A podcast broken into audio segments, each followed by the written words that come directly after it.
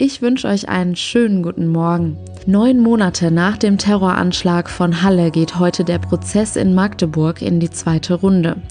Unter anderem sollen Videos der Tat gezeigt werden. Was erwartet einen vielleicht nach seinem Sommerurlaub? Die Gesundheitsminister der Länder sprechen heute darüber, wie künftig mit Reiserückkehrern aus Risikogebieten umgegangen wird. Und weniger Stress und eine höhere Produktivität. Das und mehr sind die Erkenntnisse einer neuen Studie zum Thema Homeoffice. Heute ist Mittwoch, der 22. Juli 2020. Ich bin Julia Marchese. Schön, dass ihr zuhört. Der Rheinische Post Aufwacher. Der Nachrichtenpodcast am Morgen. Bevor wir auf die aktuelle Nachrichtenlage schauen, noch ein kurzer Blick aufs Wetter. Das sieht heute Morgen eigentlich ganz vielversprechend aus, stellenweise leicht bewölkt, aber überwiegend bleibt es trocken. Der deutsche Wetterdienst meldet Höchsttemperaturen mit bis zu 23 Grad am Rhein. In der Nacht kühlt es sich nochmal auf Tiefstemperaturen bis zu 8 Grad runter. Morgen beginnt der Tag sonnig, später kommen ein paar Wolken hinzu. Am Nachmittag und Abend besteht eine ganz geringe Chance auf Regen. Die Höchstwerte hier bei 23 bis 26 Grad, in der Nacht dann teils stark bewölkt und vor allem im Norden etwas Regen. Die Tiefstwerte liegen dann zwischen 15 und 10 Grad. Vor rund neun Monaten erschütterten Bilder des rechtsterroristischen Anschlags auf eine Synagoge in Halle die Welt. Stefan Bell versuchte schwer bewaffnet in eine Synagoge einzudringen, als darin Gläubige den höchsten jüdischen Feiertag Yom Kippur feierten. Gestern war der Prozessauftakt in Magdeburg, heute wird er weiter fortgesetzt. Unter anderem sollen dann Videos der Tat gezeigt werden. Dem 28-Jährigen werden mehrere Straftaten vorgeworfen, darunter zwei Morde und 52 Mordversuche an Gläubigen in der Synagoge. Marek Majewski berichtet für die Deutsche Presseagentur aus Magdeburg. Marek, um mal einen kurzen Überblick über den aktuellen Stand zu bekommen. Was hat der Angeklagte gestern über sich preisgegeben? Also zu seinem Privatleben wollte der Angeklagte eigentlich nichts sagen. Angeblich hat das nichts mit der Tat zu tun. Die Richterin hat aber immer wieder nachgehakt und ein bisschen was hat er dann schon erzählt. Er bezeichnet sich selbst als Versager, war in der Schule bei Mitschülern wohl nicht sonderlich beliebt und hatte wohl kaum Sozialkontakte. Seine meiste Zeit hat er eigenen Angaben zufolge im Internet verbracht, weil man angeblich nur noch dort frei reden könnte. Ein Studium hat er abgebrochen und laut eigener Aussage danach keine Pläne und Ziele mehr für sein Leben gehabt. Was wurde über das Motiv des 28-Jährigen bekannt? Ja, das ist offenbar von Menschenverachtung und Verschwörungserzählungen geprägt. Er hat etwas von einer angeblich jüdischen Weltübernahme erzählt und sieht die Schuld für die Flüchtlingsbewegung 2015 auch bei den Juden. Die Flüchtlingsbewegung soll auch der Auslöser für die Entscheidung gewesen sein, Menschen zu ermorden. Er hat sich dabei offenbar auch an dem Attentäter von Christchurch in Neuseeland orientiert. Die Waffen für die Tat hat er aber wohl schon lange vorher, angeblich um sich zu schützen, gebaut. Auf mich macht er den Eindruck eines Überzeugungstäters. Wir warten gespannt auf den zweiten Prozesstag. Vielen Dank, Marek Majewski. Ciao. Viele von euch sind vielleicht gerade im Urlaub oder haben den sogar noch vor sich. Wer freut sich nicht über den perfekten Urlaub? Schönes Wetter, Strand und Palmen. Wäre da nicht Corona? Seit Wochen wird ja schon darüber diskutiert, ob man überhaupt in den Urlaub fahren kann. Kaum ist diese Frage geklärt, kommt jetzt die neue auf uns zu. Was passiert, wenn ich wieder zurückkomme? Und was ist, wenn mein Urlaubsland vielleicht der neue Corona-Hotspot war? Die Gesundheitsminister der Länder schalten sich heute zusammen und sprechen darüber, wie mit Reiserückkehrern aus Risikogebieten künftig umgegangen wird. Diskutiert wird unter anderem über Corona-Tests am Flughafen und eine verpflichtende 14-tägige Quarantäne nach der Reise. Jan-Henner Reitze berichtet für die Deutsche Presseagentur. Hallo Jan. Schönen guten Morgen. Es ist ja jetzt schon so, dass Urlaubsrückkehrer aus Risikogebieten in Quarantäne geschickt werden. Wie wird denn da gerade überhaupt kontrolliert, dass die ihre Quarantäne wirklich einhalten? Praktisch passiert das so gut wie gar nicht. Die Gesundheitsämter sind mit Corona sowieso schon gut beschäftigt und zum Beispiel Flughäfen nicht zuständig. Hier bekommen Reiserückkehrer aus Risikoländern zwar beispielsweise ein Infoblatt, wo drauf steht, dass sie in Quarantäne müssen. Bei Verstoß drohen auch bis zu 25.000 Euro Bußgeld. Aber wenn das eh nicht verhängt wird, schreckt diese hohe Geldstrafe auch nicht ab. Es wird also auf Eigenverantwortung gesetzt. Umgehen kann man die Quarantäne, wenn man sich bis maximal 48 Stunden vor der Rückreise testen lässt und negativ ist. Aber das ist ja auch nicht gerade die schönste Urlaubsbeschäftigung, wenn man zwei Tage vor Rückreise an einen Corona-Test denken muss. Wie wollen die Gesundheitsminister denn da jetzt überhaupt nachbessern? Mehr testen. An Flughäfen ist das ja freiwillig schon möglich. Allerdings müssen die Reiserückkehrer den Test dann meist auch selbst bezahlen. Man könnte also sagen, jeder, der aus einem Risikogebiet kommt, der muss sich auf jeden Fall testen lassen, möglicherweise dann kostenlos. Vielen Dank, Jan-Henner Reitze. Gerne. Tschüss. Wer von euch ist derzeit eigentlich noch im Homeoffice? Viele dürfen ja zum Teil wieder zur Arbeit, bei manchen bleibt es, wenn möglich, erstmal beim Homeoffice. Zu diesem Thema sind heute Ergebnisse einer Studie der Krankenkasse DAK rausgekommen. Uli Reitlinger von der Deutschen Presseagentur hat da den Überblick für uns. Uli, was schätzen die Befragten denn am Homeoffice? Oh, da gibt es einen ganzen Haufen Argumente fürs Arbeiten zu Hause. Für viele ging der Stresspegel deutlich zurück. Mediziner sagen sogar, Homeoffice ist gut für die seelische Gesundheit. Zwei Drittel der Befragten sagen, großartig, dass ich mir jetzt den Weg zum Job sparen kann und ich kann Familie und Beruf jetzt besser unter einen Hut bringen. Die Mehrheit sagt auch, ich bin zu Hause sogar produktiver. Ist auch klar, es gibt ja keine lästigen Kollegen, die einen da ablenken könnten.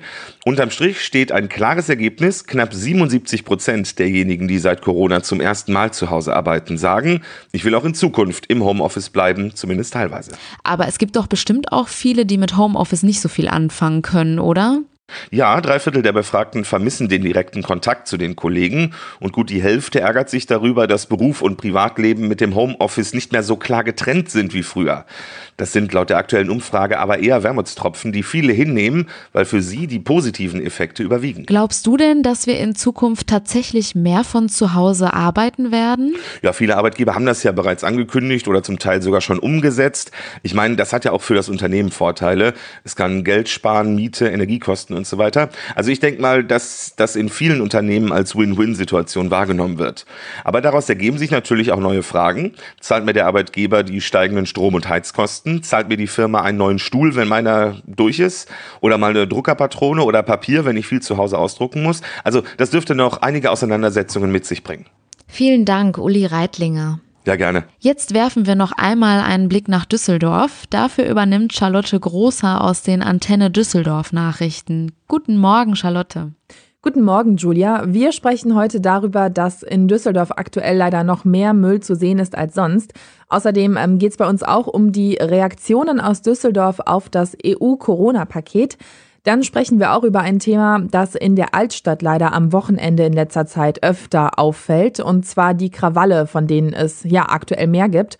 Und das Ordnungsamt musste gestern einen Imbiss in Wersten schließen, unter anderem, weil man sich da nicht an die Corona-Regeln gehalten hatte. In diesen Tagen fällt vielen Düsseldorfern mehr Müll im Grünen oder am Rhein auf. Die Stadt vermutet, dass es viele wegen der Corona-Krise in Parks, Wälder oder Naturschutzgebiete zieht. Das Problem dabei sei aber, dass sich viele dort nicht an die Regeln halten. Gerade in den Urdenbacher Campen hätten sich Hotspots entwickelt, sagt Georg Burscheid von der dortigen Jägerschaft. Wo dann eben auch ja, überwiegend eigentlich Jugendliche dann ja ihre Nachmittage, Abende und Nächte verbringen. Ein Nachteil dabei ist natürlich, dass eine permanente Störung der wild lebenden Tiere dann erfolgt. Was ich auch sehr, sehr schlimm finde, ist, dass der ganze Müll dann im Prinzip liegen bleibt. Und das ist wirklich seit Ausbruch der Pandemie auf jeden Fall merklich zu spüren. Die Stadt bittet deswegen gemeinsam mit den Naturschutzverbänden darum, die Verhaltensregeln in Landschafts- und Naturschutzgebieten einzuhalten. Dazu zähle auch, dass Grillen nicht erlaubt ist. Die EU hat sich auf ein Rettungs- und Finanzpaket geeinigt. Mit 1,8 Billionen Euro ist es das bisher größte Paket der EU. Alleine 750 Milliarden Euro sollen bei den Folgen der Corona-Pandemie helfen. Die Reaktionen aus Düsseldorf hat Antenne Düsseldorf-Reporterin Alina Lietz zusammengefasst. Sowohl die Düsseldorfer IHK als auch die Politiker Marie-Agnes Strack-Zimmermann von der FDP und Thomas Jatzombeck von der CDU sind zufrieden mit dem Paket. Jatzombeck und ein IHK-Sprecher betonen die Wichtigkeit des europäischen Marktes für die Wirtschaft in Düsseldorf. Man sei wieder handlungsfähig, nur so könne die Wirtschaft wieder wachsen. Strack-Zimmermann freut sich vor allem über den Rechtsstaatsmechanismus. Nur wer sich an die Regeln hält, soll auch Geld bekommen. Mehr Einsatzkräfte und bessere Ausstattung. Das wünscht sich die Gewerkschaft der Polizei, um auf aggressiv aufgeladene Situationen reagieren zu können, die Einsatzkräfte in den vergangenen Wochen verstärkt erfahren hätten.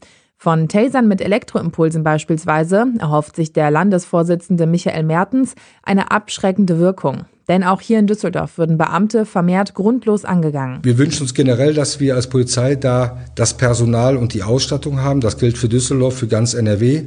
Videobeobachtung im öffentlichen Raum ist auch ein wichtiges Thema. Das kann abschreckend wirken und hat aber dann nur einen Sinn, wenn Polizei auch unmittelbar und sofort reagieren kann. Ist ja in Düsseldorf auch positiv durchgeführt worden. Rund um den Burgplatz gab es in den vergangenen Wochen häufiger Auseinandersetzungen, weil sich zu viele Menschen versammelt hatten. Heftige Krawalle gab es in Stuttgart und Frankfurt.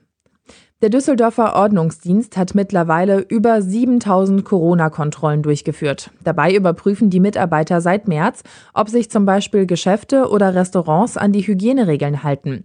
Bei den jüngsten Kontrollen hat der Ordnungsdienst erneut erhebliche Mängel bei fünf Betrieben festgestellt. Unter anderem haben sie einen Imbiss mit Lieferservice in Wersten bis auf weiteres schließen lassen. Hier gab es weder Kontaktlisten noch Desinfektionsspray. Dafür stellten die Mitarbeiter zahlreiche andere hygienische Mängel fest. Auf das Restaurant war das Ordnungsamt aufmerksam geworden, weil ein Falschparker darin verschwunden war, nachdem er die Mitarbeiter bedroht und beleidigt hatte. Das war's erstmal mit den Meldungen aus Düsseldorf. Die Lokalnachrichten gibt's auch immer um halb bei uns im Radio und zum Nachlesen steht alles auch nochmal auf antennedüsseldorf.de. Vielen Dank für den Newsüberblick, Charlotte Großer. Und jetzt noch ein paar Meldungen zu aktuellen Themen, die heute wichtig werden. US-Präsident Donald Trump fordert überraschend zum Tragen von Masken auf. Nach dramatisch steigenden Infektionszahlen hat Trump bei einer Pressekonferenz im Weißen Haus sogar vor einer weiteren Zuspitzung der Coronavirus-Pandemie in den USA gewarnt. Bleiben wir kurz in den USA. Nach dem Börsenschluss will Tesla heute seinen Quartalsbericht vorlegen. In diesem Jahr schreibt Tesla bislang schwarze Zahlen. Mit Spannung wird deshalb nun der nächste Geschäftsbericht erwartet. Die Billig-Airline Ryanair will zum 1. November seine Basis am Airport Frankfurt-Hahn schließen. Auch die Standorte Düsseldorf-Weze und Berlin-Tegel seien kurz vor dem Aus. Das teilte die Ryanair-Tochter Malta Air mit. Grund dafür sei ein erheblicher Personalüberhang. Hintergrund seien bislang gescheiterte Tarifverhandlungen mit der Pilotengewerkschaft Cockpit, da es in der Corona-Krise zu Gehaltskürzungen gekommen sei. Von den Schließungen wären bis zu 170 Piloten und weitere Beschäftigte betroffen. Zwei Jahre nachdem sich wieder vereinzelt Wölfe in NRW angesiedelt haben, gibt es zum ersten Mal Wolfsjungen. Gesichtet wurden die jungen Wölfe in der Gemeinde Eitorf im Rhein-Sieg-Kreis. Die Region liegt in einem Ende 2019 ausgewiesenen Wolfsverdachtsgebiet. Die Fitnessmesse FIBO soll im Oktober in rein digitaler Form nachgeholt werden. Diese Entscheidung sei nach Gesprächen mit Ausstellern und Partnern gefallen. Grund dafür sind die andauernden Corona-Schutzmaßnahmen. Ursprünglich sollte die Messe bereits im April in Köln stattfinden. Und zum Schluss noch eine Meldung vom Fußball. Der Verein RB Leipzig will etwas ganz Neues ausprobieren. Sie wollen heute das erste Mannschaftstraining der Saisonvorbereitung im Internet übertragen. Das Training beginnt um 14.30 Uhr und findet unter Ausschuss der Öffentlichkeit statt. Über den Stream seid ihr aber auch zu Hause hautnah dabei. Heute ist übrigens der Tag der Hängematte. Vielleicht besitzt ja der ein oder andere von euch eine und kann heute mal guten Gewissens die Beine hochlegen. Das war der Rheinische Postaufwacher vom 22. Juli 2020. Wie hat euch diese Folge gefallen? Schreibt uns gerne an aufwacher.rp-online.de. Vielen Dank. Mein Name ist Julia Marchese. Habt einen schönen Mittwoch. Ciao.